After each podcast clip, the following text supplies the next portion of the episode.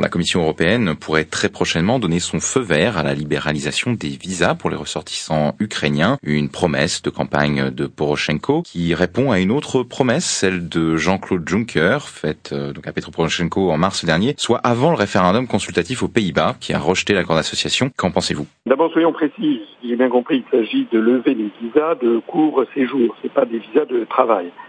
Euh, mais bien entendu, lever les visas de court séjour, c'est-à-dire pour faciliter les échanges d'étudiants ou les visites touristiques, c'est évidemment la porte ouverte à un afflux considérable de personnes qui pourraient s'installer ensuite dans l'Union européenne et ne pas, ne pas repartir en, Ukraine. Je rappelle qu'il y a, euh, on ne sait pas exactement, mais à peu près 45 millions d'habitants en Ukraine et que le salaire moyen y est d'à peu près 50 euros par mois.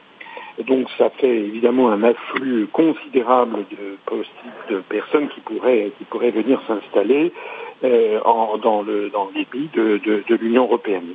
C'est tellement vrai d'ailleurs que euh, la Commission européenne est incapable de chiffrer le nombre de personnes qui pourraient euh, venir. On a même vu d'ailleurs un responsable de la Commission affirmer que s'il y avait beaucoup de gens, beaucoup de personnes qui arrivaient, ça montrerait le succès du dispositif. en effet. Euh, la deuxième chose à dire, c'est que euh, en réalité, cette, cette, cette, décision remonte avant le mois de mars dernier. Euh, il en avait déjà été question à la fin de l'année dernière, à partir d'octobre 2015. À partir d'octobre 2015, la Commission européenne avait dit à la, au gouvernement, du, au président Porochenko de, de l'Ukraine, que la levée des visas de court séjour pourrait être envisagée à condition que les réformes euh, soit faite dans la lutte contre notamment la, corruption euh, et puis dans un certain nombre de, mesures de, de libéralisation, c'est-à-dire en fait de mise aux normes euh, de, bah, de, tout ce qui prévaut dans l'empire euro-atlantiste, c'est-à-dire la privatisation, la, la, la, le démantèlement des protections du droit du travail, etc. etc.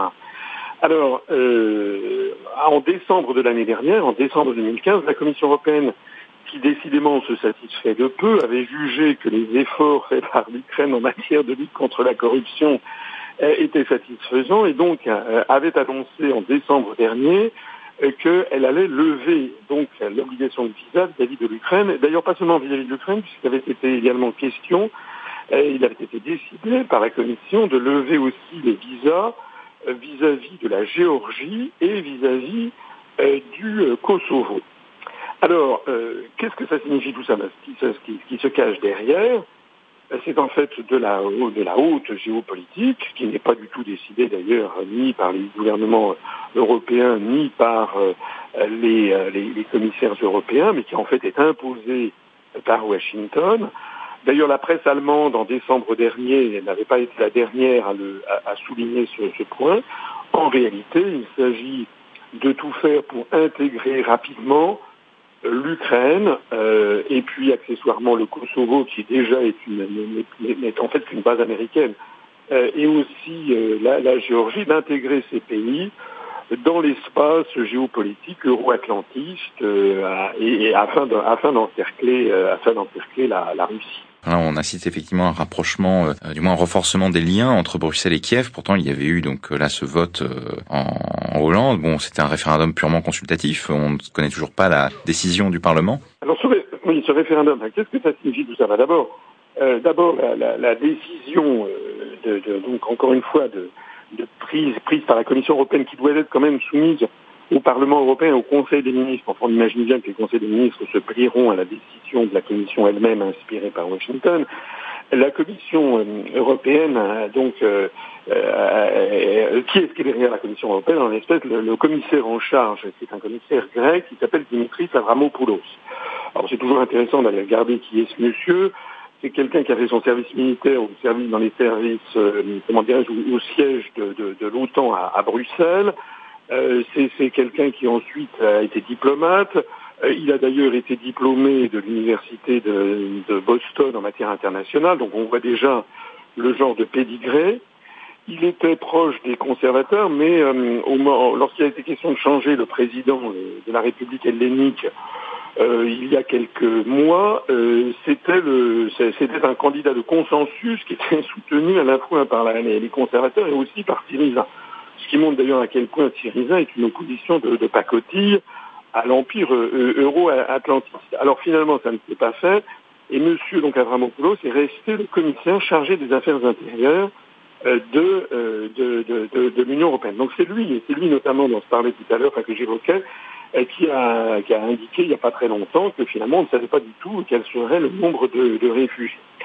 Alors est arrivé sur ces entrefaites, effectivement, le référendum euh, aux Pays-Bas, qui s'est soldé, vous l'avez vu, par 62%, 61-62% de, non euh, à l'accord d'association Union européenne-Ukraine, et avec une participation qui a été, je ne sais plus, je crois, de 33 ou 34%, c'est-à-dire supérieure aux 30% fatidique. Alors désormais, eh bien, le, le, les Pays-Bas, le gouvernement de M. Rutte, qui est le Premier ministre néerlandais, est contraint par ce, par ce référendum, puisqu'il a dépassé 30%, de demander l'aval du Parlement à la haie pour savoir ce qu'il faut faire. En réalité, euh, ce qui est tout à fait frappant, j'avais d'ailleurs eu l'occasion déjà de m'exprimer euh, là-dessus, vous m'aviez déjà interrogé il y, a, quelques semaines avant le référendum, ce qui est frappant, c'est de constater à quel point les grands médias euh, occidentaux euh, euh, européens et, et, en général les Français en particulier font un silence de mort sur ce, sur ce référendum. En réalité, la, la, la, toute l'oligarchie euh, qui, qui, dirige, qui dirige l'Union européenne contre la volonté des peuples essaie de faire comme si ce référendum n'avait pas eu lieu, exactement comme ça l'a été le cas en 2005 pour le référendum en France puis euh, déjà aux Pays-Bas, qui avaient rejeté la, la, la, la Constitution euh, européenne. Alors, parmi les, les, curiosités que j'attire, sur lesquelles j'attire l'attention de vous auditeurs, euh, il, on a, il y a eu hier la publication d'une tribune d'un point de vue sur le site Euractiv, qui est vous savez, c'est le site euh, qui me passe, qui est une, fondation de droit belge qui euh, euh, a tout un réseau de, médias qui s'intéressent, qui se focalisent sur les questions européennes. C'est un petit peu un site officieux, qui n'est pas officiel, mais un peu un site officieux de, la Commission européenne et de tout ce que Bruxelles et l'Union européenne comptent d'européistes. Alors sur ce site, eh j'attire l'attention sur un, une tribune qui a été publiée pas plus tard qu'hier, le, le, le, 11, euh, 11 avril euh, d'un certain Fraser Cameron. Alors il a le même, même nom que le Premier ministre britannique, mais ça n'a rien à voir. Fraser Cameron, c'est un type qui a été conseiller à la Commission européenne, et qui ensuite euh, est à la tête d'un certain nombre de think tanks pro-européens et qui est quelqu'un d'assez médiatisé outre-Manche. Alors qu'est-ce que ce monsieur a écrit? Ben, il, a, publié un, point de vue assez, assez extraordinaire où il explique que ben, le référendum qui vient d'avoir lieu aux Pays-Bas prouve qu'il faut arrêter de faire des référendums. Donc il propose qu'il y, ait une interdiction de tous les référendums dans l'Union européenne à partir du moment où il porterait sur les questions européennes.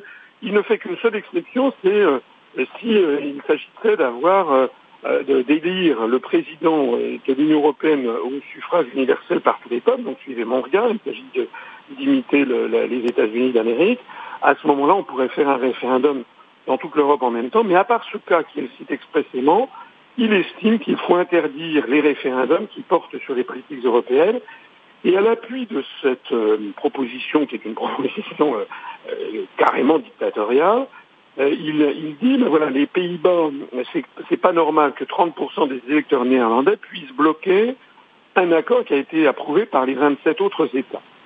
Ce que ne dit pas cet européiste grand c'est que les 27 autres États, les 27 autres peuples n'ont pas été consultés. Et que s'ils l'avaient été, comme l'ont été les Néerlandais, il est très probable qu'il y aurait une écrasante majorité de pays qui auraient justement refusé l'accord d'association avec l'Union européenne. Alors derrière tout ça, il se cache, comme le font maintenant les tyrans de notre époque, les dictateurs de notre époque, il se cache derrière la démocratie euh, représentative en disant ben voilà c'est le rôle des députés. Oui, sauf que les députés n'ont jamais été élus par les peuples sur les sujets dont il s'agit.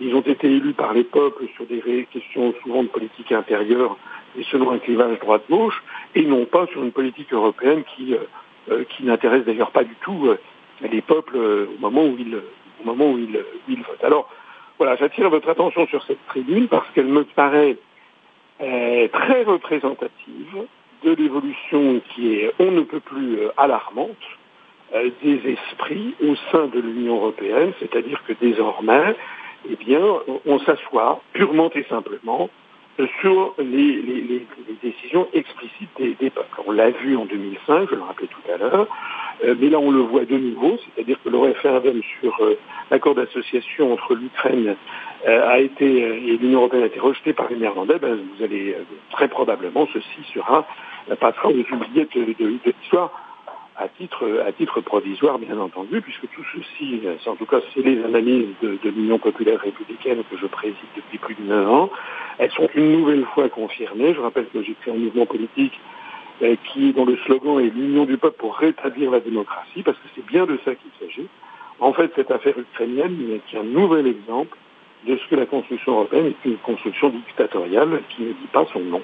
Hier, nous sommes allés euh, poser cette question euh, aux Français. Qu'est-ce qu'ils pensaient donc justement de la levée des visas euh, pour les ressortissants ukrainiens? Alors les visas courte durée. Je vais notamment vous présenter les avis, on va dire favorables à cette mesure que j'ai pu recueillir. Les avis étaient tranchés, mais c'est vrai qu'il y en avait quand même une certaine majorité qui était favorable. Alors il y en avait certains qui disaient bon bah que tous les pays doivent être traités de la même manière, d'une manière homogène par rapport à ceux qui se rendent dans l'Union européenne sans forcément avoir besoin de visa. D'autres que qu'il fallait sauver entre guillemets les, les Ukrainiens de la Russie qui les envahissait et une autre qu'il fallait respecter ces engagements. Qu'avez-vous à leur répondre? Bah, écoutez, je ne sais pas, je ne sais pas quel est le panel que vous avez, que vous avez, que vous avez vu.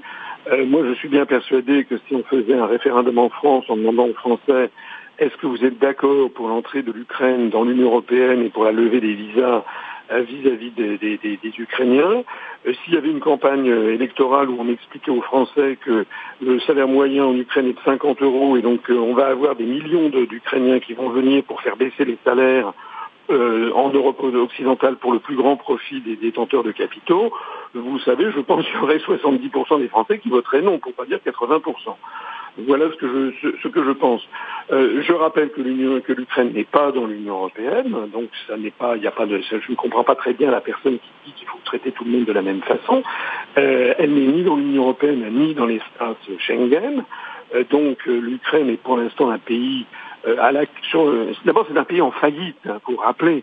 C'est un pays dont le, PIB depuis 2014 euh, s'est effondré, a perdu 18% depuis 2014. C'est un pays dont les fins de mois sont assurées euh, par l'Union européenne, c'est-à-dire par les... Il faut, bien comprendre ce que ça veut dire. L'Union européenne, ça n'est pas, ça ne, produit rien. L'Union européenne est un processus redistributif d'argent. Donc ce que ça veut dire, c'est que ce sont les Français, les Allemands, euh, les, Anglais, les Néerlandais, principalement, les, les, peuples contributeurs nets, qui donnent beaucoup plus d'argent à l'Union européenne qu'ils n'en reçoivent. Donc ce sont eux qui, sans le savoir, financent l'Ukraine. Au début 2015, M. Juncker avait dit qu'il allait augmenter de 1,8 milliard d'euros les fonds versés par l'Union européenne à, l'Ukraine. Comme la France paye, sans que les Français le sachent, un sixième du budget européen, ça veut dire que les Français ont été taxés, sans qu'ils le sachent, d'environ 300 millions d'euros euh, l'année dernière, en plus de ce qui était prévu, pour donner de l'argent euh, au gouvernement Porochenko. Alors, euh, moi, je ne suis pas, dans l'absolu, je ne suis pas hostile à ce que euh, il y ait que des pays riches aident des, pays moins riches. Mais d'abord, est-ce que la France est toujours un pays riche quand vous savez qu'il y a 700 personnes qui basculent en dessous du seuil de pauvreté tous les jours, selon le calcul de l'INSEE, et que la France s'appauvrit à toute allure, ça c'est le premier point. Le deuxième point, c'est que l'argent qui est versé à l'Ukraine termine en réalité dans les poches des oligarques, c'est la corruption qui règne en maître. Enfin, on a quand même appris il y a quelques, quelques jours, même si cette affaire des Panama Papers est extrêmement peu claire, on a quand même appris que le président Porochenko en personne avait euh, été détenteur de parts dans des, dans des sociétés offshore. Euh, il suffit de regarder la scène politique ukrainienne en ce moment pour voir euh, le Premier ministre Arseny Yatsenyuk qui avait été, je le rappelle, euh, poussé euh, au pouvoir par, par les Américains. On, va vous rappeler cette, ce, cette, captation de la conversation téléphonique entre Victoria Nuland, la, sous-secrétaire d'État américaine, euh, et puis Geoffrey Payat, qui est l'ambassadeur des États-Unis à Kiev, est une espèce de, véritable proconsul sur place. C'est eux qui avaient décidé de pousser Arsène Yatsenyuk de faire accéder au pouvoir. Bon, Monsieur Yatsenyuk a donné sa démission il y a quelques jours. Euh, dans un parfum de, de, de, discrédit général, les sondages lui donnent moins de 8% de, d'opinion, d'opinion favorable. Donc, il faut bien rappeler ce que c'est que, que l'Ukraine. C'est un pays en faillite. C'est un pays auquel on demande, enfin, on, on demande, on ponctionne en fait, sans qu'ils le sachent, les contribuables allemands, français, britanniques, euh, néerlandais, etc. On les ponctionne, et pas de rien, hein, de centaines de millions d'euros par an, par an sans qu'ils le sachent, pour financer un pays qui est dirigé par des escrocs, et tout ceci pour le plus grand profit de la géopolitique américaine. Voilà ce que c'est que le cas ukrainien.